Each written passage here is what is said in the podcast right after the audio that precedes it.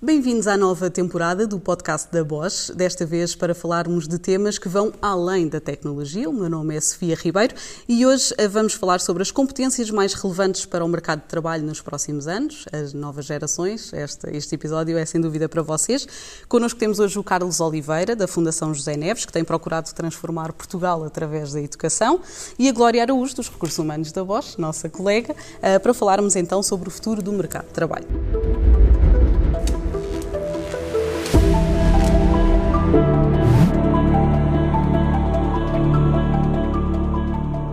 Carlos, comece por si, primeiro para termos um contexto uh, da vida do Carlos e porque é relevante vir ao nosso episódio de hoje. Muito obrigado pelo, pelo convite. O meu nome é Carlos Oliveira, Atualmente estou como presidente executivo da Fundação Janeves, que é uma fundação que tem como objetivo ajudar a transformar Portugal numa sociedade de conhecimento através da educação e do desenvolvimento pessoal e, portanto, focamos-nos muito em temas que relacionam a educação com a empregabilidade e com as competências, em particular as competências uh, do futuro. Tenho um percurso ligado à tecnologia, às startups e ao software em particular, um, eh, e também em Braga, muito ligado à, à Startup Braga e à Invest Braga durante, durante muitos anos. Daí ser um convidado tão importante. Glória, dos recursos humanos da Bosch, um, também faz recrutamento, é também uma mais-valia para este episódio, não é? Uh, espero que sim. Obrigada também pelo convite. O meu nome é Glória Araújo. Uh, estou na Bosch em Braga há cerca de três anos e meio como responsável de recursos humanos. Claro que o recrutamento faz parte, competência faz parte, uh, mas o futuro também. antes disso tive uma carreira na Bosch internacional, portanto passei 17 anos da minha vida na Bosch na Alemanha, também passei pela Malásia, pela Índia, portanto uh, trago aqui algum, se calhar, uh, também uh, sangue novo para Braga, espero eu. E, e, e, também muito, e, digamos assim, que tenho um favour pela parte de software, gosto muito das partes de, de desenvolvimento e RD. Um, e, e, vamos falar hoje, penso eu, também das novas tecnologias e o que é que o mercado procura e, e as empresas. Exatamente, é isso mesmo, é isso mesmo. Eu dirigia-me, se calhar, eh, primeiro ao, ao, Carlos, porque nós temos uma geração muito qualificada, uh, por outro lado, acabam por haver alguns recém-licenciados uh, desempregados, é? É, é? a nossa realidade, adultos também com déficit de, de qualificação, por isso eu perguntava se considera que há um desajuste face ao que o mercado de trabalho procura.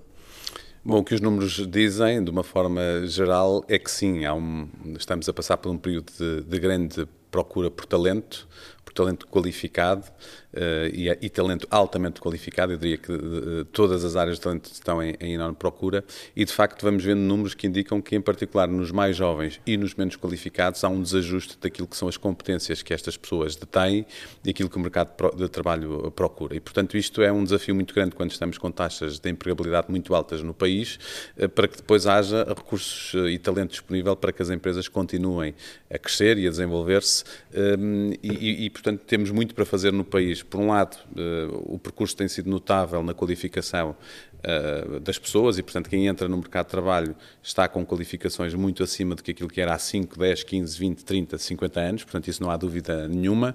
Uh, mas depois também temos o tal reverso da medalha em que há uma percentagem uh, grande de jovens que, ao fim de 3 anos, depois de terminarem um ciclo, estão ainda desempregados. Um, e depois há também outro número que é também bastante indicativo, que é, e dos jovens que estão, de uma parte destes jovens que estão empregados, recém-licenciados, estão a fazer tarefas para as quais não necessitavam estavam daquele grau. E, portanto, isto demonstra que, efetivamente, um, aquilo que são as qualificações que uma parte um, desta população mais jovem está a obter na sua formação, seja secundária, profissional ou uh, ensino superior, depois não é aquilo que o mercado de trabalho uh, efetivamente procura. Por outro lado, temos também, uh, estamos na cauda da Europa em termos dos países em que a geração, as gerações que já estão no mercado de trabalho, portanto, os adultos, têm as mais baixas qualificações de sempre. Este número anda neste momento em cerca de 40%, 39, qualquer coisa dos portugueses eh, adultos que o último grau de ensino que têm, no máximo, é o secundário. Isto é, ehm, estão ainda muito ehm, com qualificações muito baixas, o que quer dizer que tem que também ser trabalhado muito, e este é um dos temas eh, que a Fundação defende muito, que é a qualificação ao longo da vida. Ou seja, nós precisamos, por um lado, eh, de tratar destas pessoas menos qualificadas e de lhes dar competências específicas para aquilo que são as oportunidades do futuro em termos de emprego e, de, e, de, e das suas, e, e do, do, seu desenvolvimento na sociedade, e por outro lado também precisamos que haja um alinhamento maior entre aquilo que são as competências que os jovens adquirem na sua formação uh, antes de entrar ou na entrada no mercado de trabalho para que, que haja de facto uh, um, um, maior match entre a procura e a oferta e que haja depois de facto uma oportunidade destes jovens que entram no mercado de trabalho ou destes adultos que estão no mercado de trabalho progredirem nas suas carreiras. Existe, falava aqui de alguma solução, digamos assim, para os adultos, mas a nível das novas gerações, portanto, eles já estão altamente qualificados, mas uh, lá está, o mercado de trabalho ainda não consegue encaixar toda a gente. Há aqui alguns passos que devemos tomar enquanto país para que isso mude? Sim, há muitos passos. Nós, por um lado, na, no, nos jovens, nos, nos adultos, Uh, e a OCDE que o diz, nós precisamos muito de desenvolver o sistema uh, de educação de adultos para estar mais bem preparado para, esta, para este mundo em, em, numa evolução muito rápida uh, e para que possa dar estas competências às, às pessoas que já estão no mercado de trabalho. nós acreditamos muito em formação de curta duração, orientada para as competências e menos preocupada com o grau. Um, e isso, de facto, é algo que é um papel de toda a sociedade, começa pelos indivíduos, passa pelas empresas e também pelo Estado, e é preciso fazer muito mais a esse nível e, e acima de tudo, que haja este alinhamento entre a procura e a oferta, que muitas vezes tem sido complicado. Nos jovens, provavelmente, a entrada para esta formação pré-mercado de trabalho haver um maior alinhamento com aquilo que são as oportunidades do presente e do futuro, e, portanto, cabe também às instituições de ensino focarem os seus currículos e sua, e as suas um, uh, e os seus programas de formação para aquilo que o mercado eh, procura no médio e, e longo prazo. Um, e também o recurso a outras eh, ferramentas, nomeadamente o ensino profissional, que em Portugal, ao contrário da Alemanha, uh, tem ainda uma perspectiva muito de uma terceira ou quarta escolha para quem muitas vezes achar-se que é para pessoas que não têm, uh, uh, que não querem estudar, que não têm competências e, e, não há nada mais errado, até porque uma parte importante dos portugueses que estudam no ensino profissional depois até alguns progridem para o ensino superior e, portanto, continuam a dar portas de abertura. São soluções eh, muito mais focadas numa entrada mais rápida no mercado de trabalho. Aliás, nós na Fundação temos um guia sobre o ensino profissional em que mostra que, eh, no curto prazo, quem faz o ensino profissional até tem maior, maiores níveis de empregabilidade, com salários mais elevados. Claro que depois, ao longo da vida, também tem que apostar mais eh, na formação contínua, na formação ao longo da vida, para que se manter atualizado e manter as competências. Mas hoje, e podemos depois falar um bocadinho à frente com a inteligência artificial, e tudo, todas as profissões estão, uh, vão ser impactadas em termos daquilo que são as suas competências core para, para, o, para o futuro e, portanto, toda a gente vai precisar de estar a aprender continuamente. Muito bem. Glória, é também desta opinião que, que há aqui, se calhar, ainda um desajuste uh, dos jovens, das, das, competências que vão ganhando face ao mercado de trabalho? Um, sim, concordo uh, plenamente e nós verificamos isso diariamente na empresa, claro que com muito recrutamento. Uh, nós notamos que temos, por um lado, os jovens que, que têm uma formação base no ensino superior, Uh, mas notamos muitas vezes, e, e, dizemos isso até muitas vezes, a formação que eles trazem já não está atualizada, não é? De acordo com aquilo que nós necessitamos. E, e, vemos, por exemplo, que muitas profissões que estão a surgir hoje não existem cursos superiores para tal. Ok? Portanto, existe aqui definitivamente um, um desajustamento. E aquilo que eu verifico também é que uh, no ensino superior há muito pouca ligação ao mercado de trabalho. Ou seja, é muita, muito, muita passagem de know-how, muita, muita passagem de know-how teórico, uh, mas notamos, por exemplo, que em Portugal os estágios são no fim do curso. Não é? E não existe aqui uma prática de fazer, por exemplo, um sistema dual, em que os estudantes têm a possibilidade de, durante o curso, ajustar o seu know-how também àquilo que realmente o mercado precisa. E noto também aqui em Portugal que existe já muita e alguma ligação entre universidades e empresas, mas acho que não é suficiente ainda.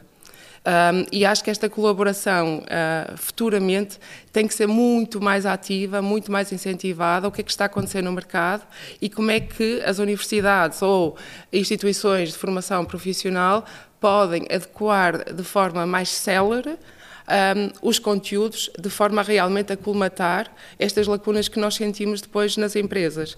Pois, porque se falarmos em tempo, na verdade, nós precisamos para hoje, não é? Enquanto empresas, mas na verdade os cursos demoram três anos e depois ainda vão fazer um mestrado e depois, se calhar, o estágio. Portanto, eh, nós só teríamos um funcionário daqui a, não é? Daqui a não sei quantos anos. Eh, portanto, em termos de tempo, e, também urge e, haver E não essa... esquecendo do outro detalhe muito importante, é que se hoje, e na linha do que estava a dizer, alguém quiser lançar um novo curso no ensino superior, uh, hoje vai demorar um ano e meio a dois a fazer todo o processo burocrático e, portanto, estamos a falar que um ano e meio a dois estaríamos, uh, de um ano e meio, dois anos só para o curso ser lançado e ter os primeiros candidatos, mais três anos para o concluir. Depois, tiver um mestrado, mais dois. Portanto, estamos a falar de sete anos, ou seja, estaríamos a falar de pessoas para 2030.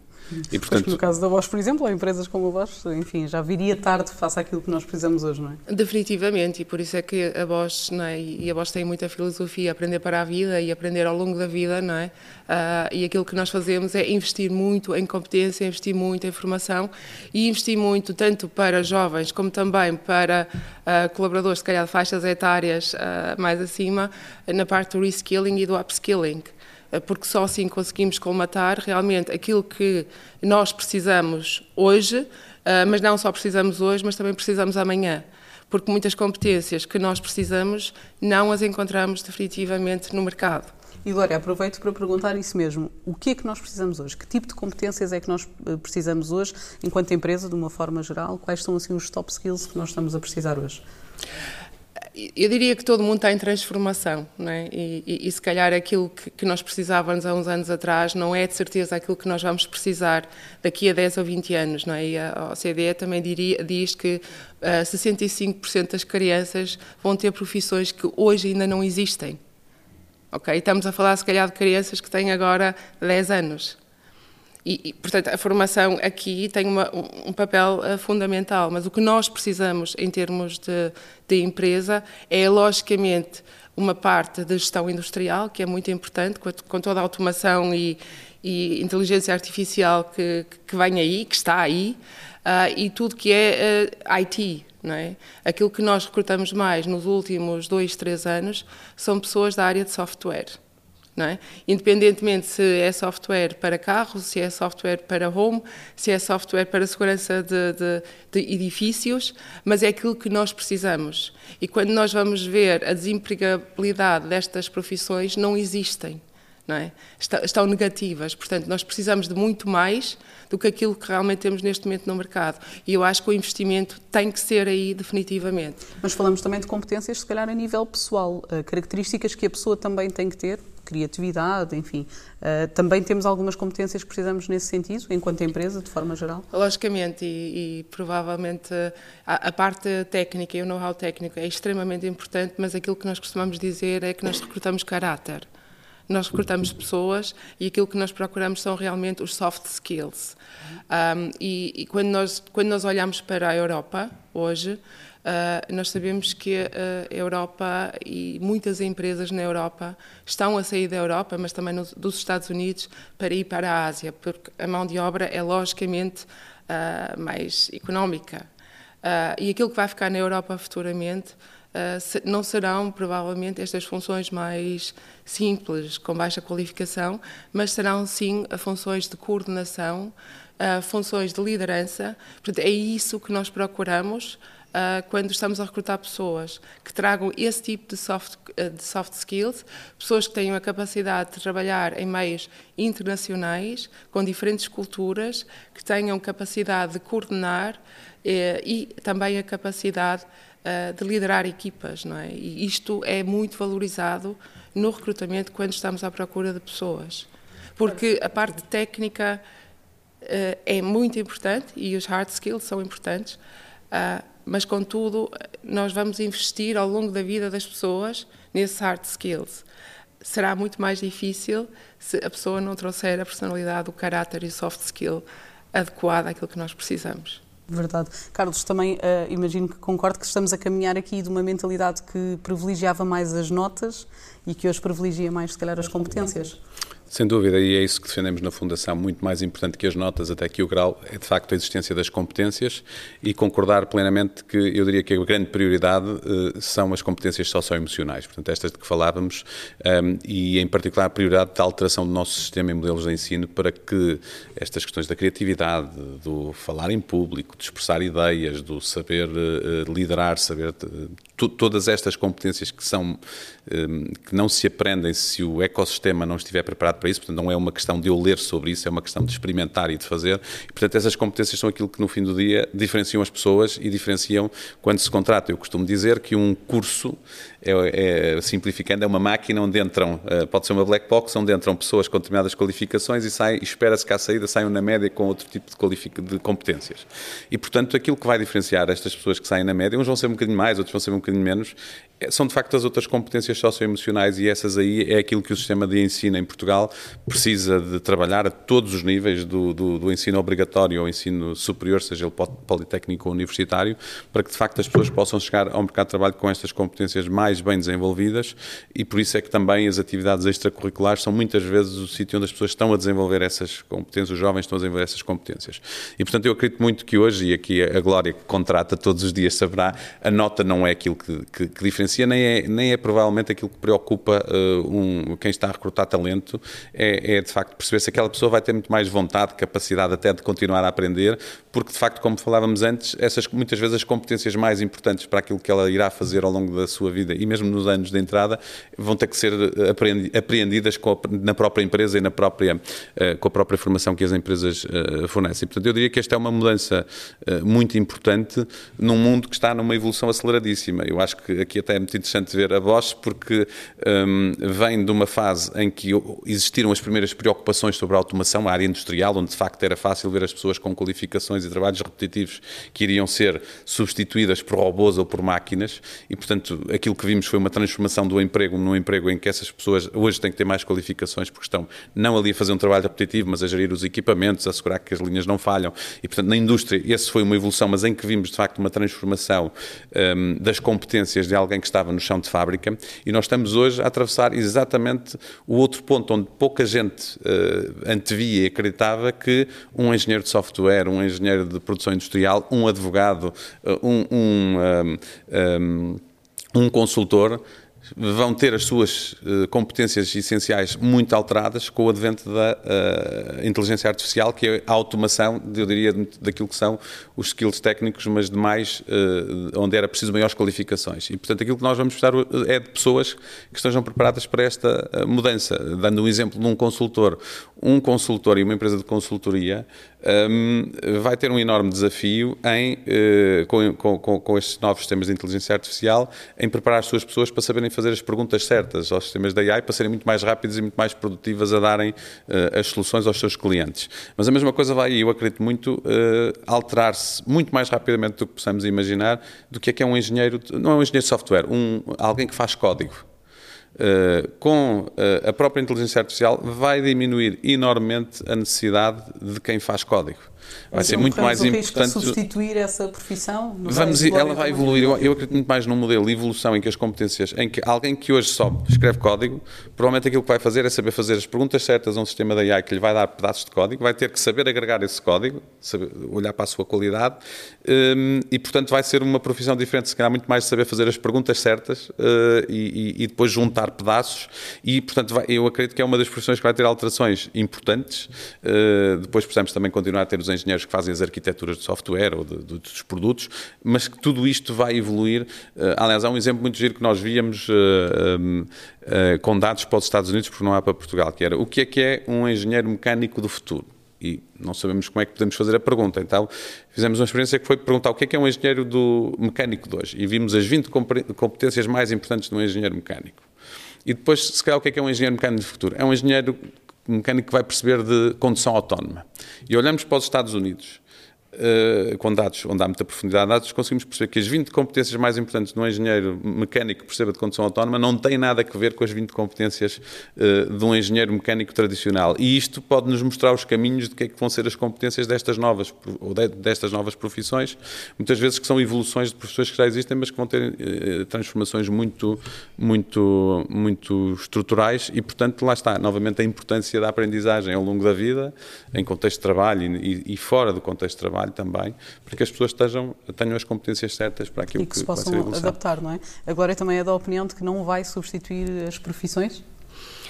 Eu sou da opinião que, que, haverá profissões que serão substituídas, não é? Se nós olharmos para trás, um telefonista hoje também já não existe, não é? Existem sistemas hoje que, que substituem também essa profissão.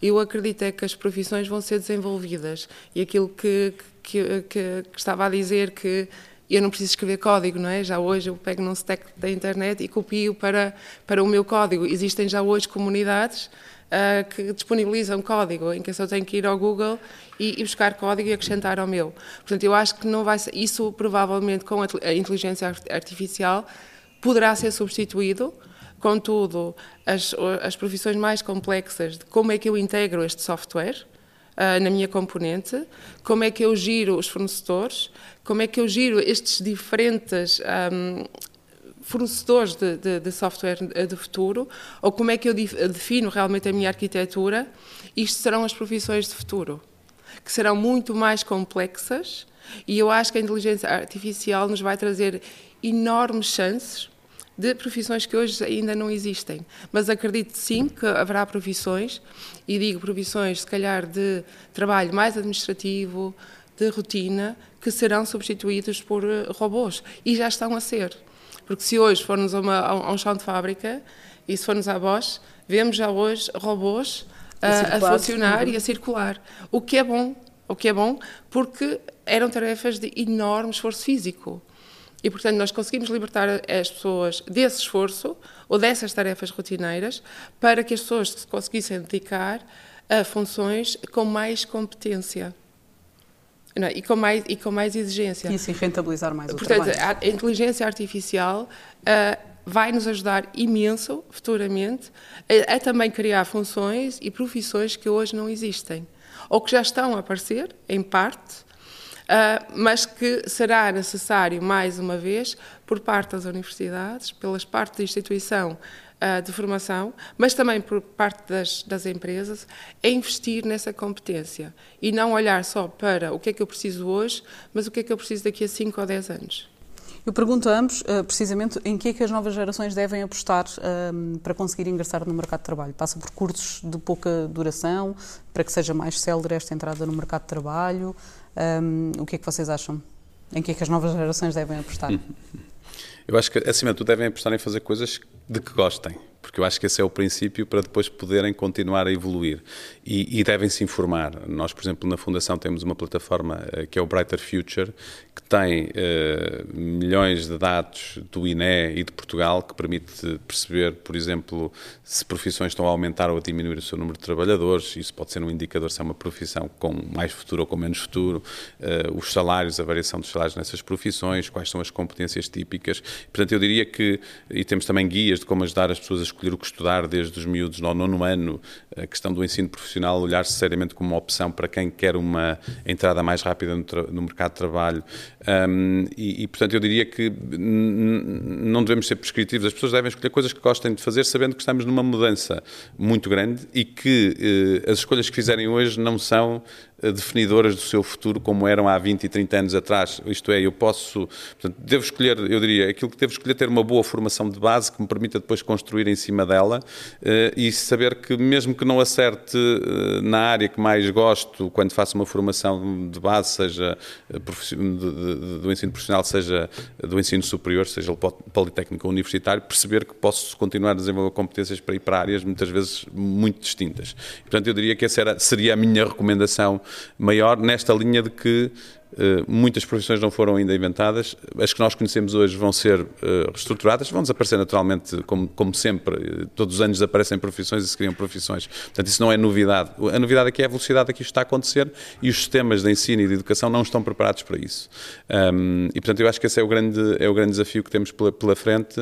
Um, e, por exemplo, na área da tecnologia, uma das enormes oportunidades é uh, uh, o ingresso de mais mulheres. É uma área, aliás, para as necessidades que o país tem e o mundo tem e a Europa tem, só com mais mulheres nas áreas das tecnologias é que será possível uh, colmatar-se as necessidades que, que, existirão no curto, no médio e no longo prazo, eh, e portanto é preciso apostar muito nesta formação, eh, ou melhor, eu diria que não é da formação, é convencer as mulheres de que a tecnologia é uma coisa interessante e, e, e, na, e na, interligação depois de áreas, por exemplo, a psicologia, as áreas das ciências sociais, a, a, a sociologia, são extremamente importantes no processo criativo de um produto, eh, no processo, é, é, as diferentes perspectivas de pensamento são muito importantes, portanto as empresas também têm que perceber isso e recrutar para equipas de produto produto uh, pessoas que possam não ter, porque a universidade se calhar não lhes dá aquela stack de conhecimento que precisava de dar.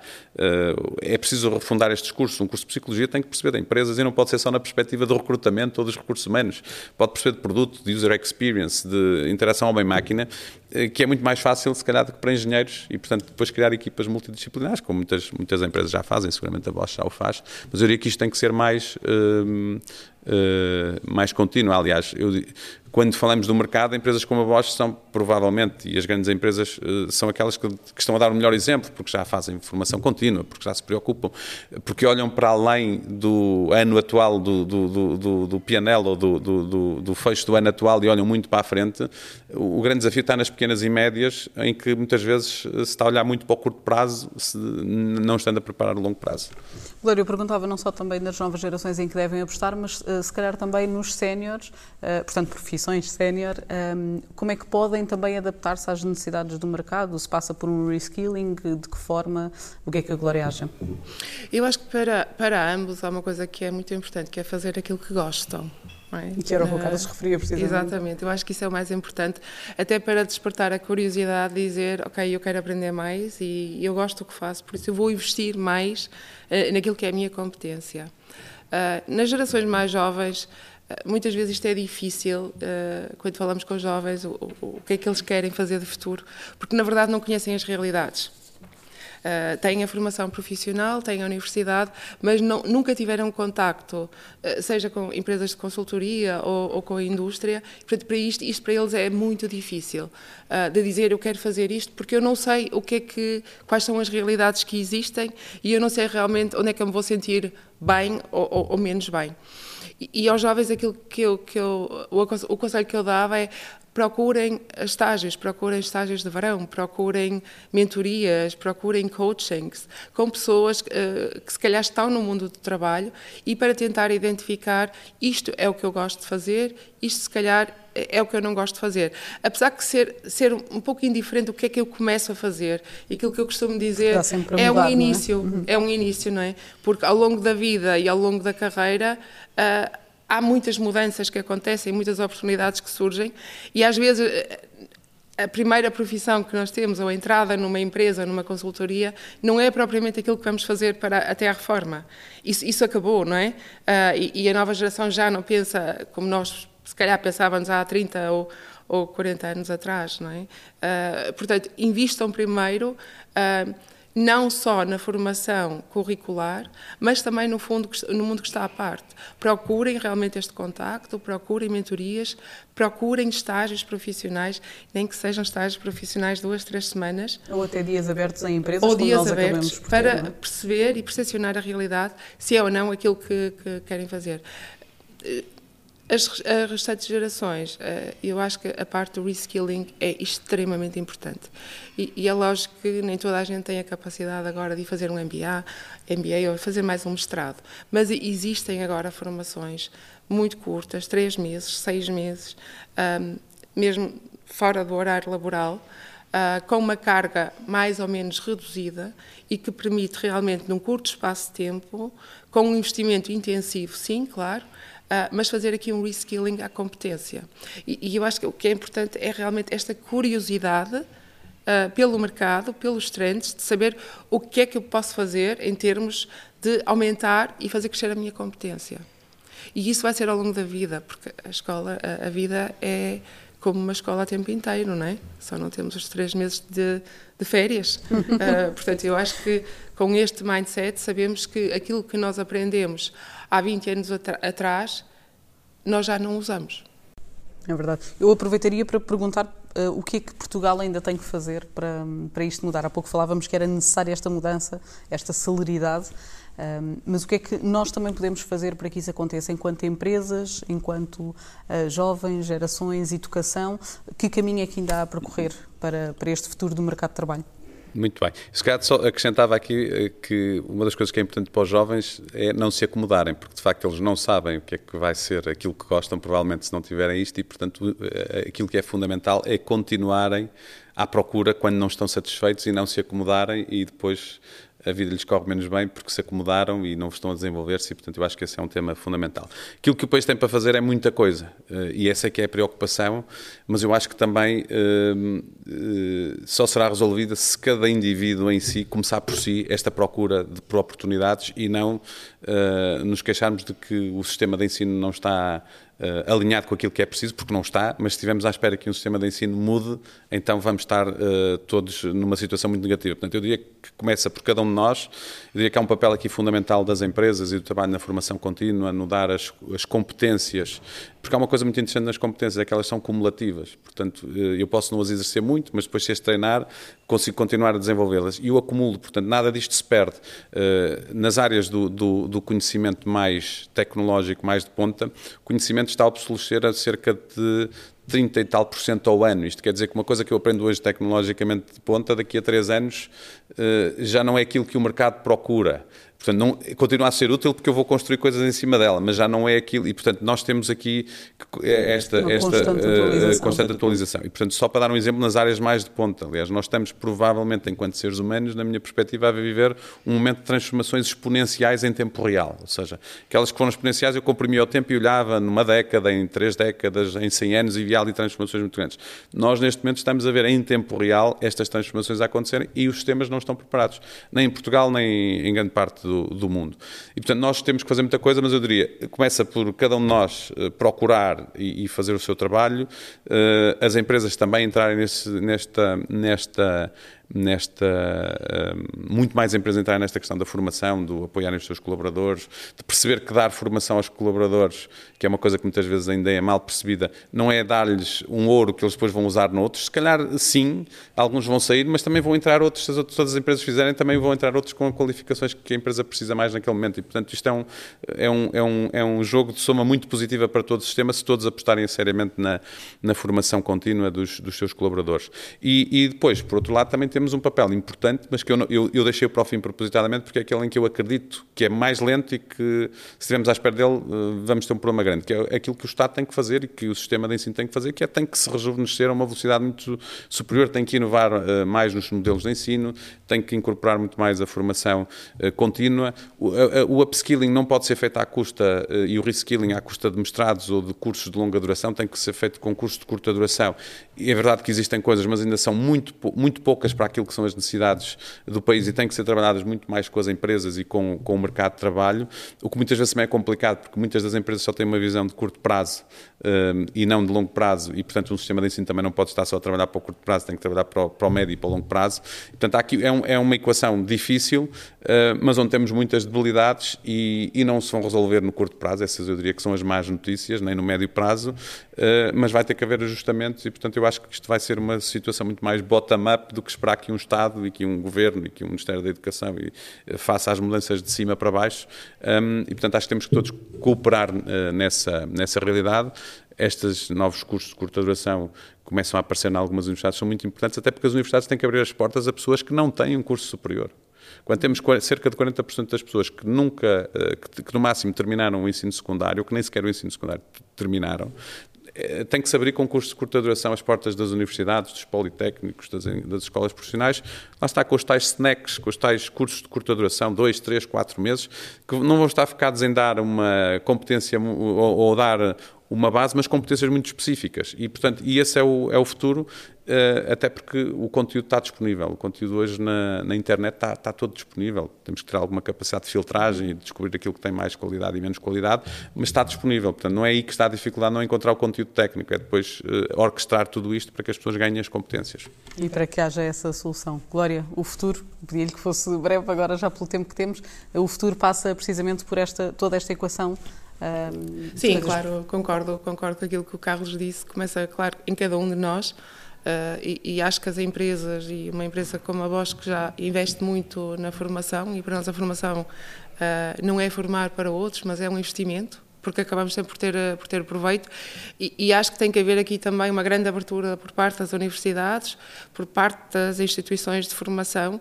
para trabalhar ainda mais ou, ou, então iniciar, em alguns casos, o trabalho com as empresas, para que realmente haja aqui um alinhamento entre o que é que o mercado precisa, o que é que nós podemos oferecer em termos de, de ensino um, e a trazer uh, realmente esta componente mais prática daquilo que o mercado vai, precisa, uh, vai precisar e da competência que vamos precisar de futuro.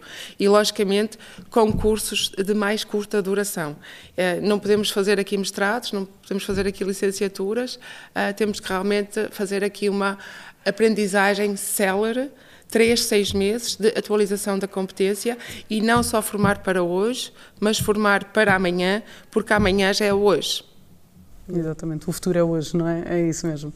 Eu agradecemos a vossa presença aqui no nosso podcast. O episódio de hoje fica por aqui. O próximo está para breve. Venham ouvir falar da tecnologia e temas além da tecnologia uh, nos próximos episódios.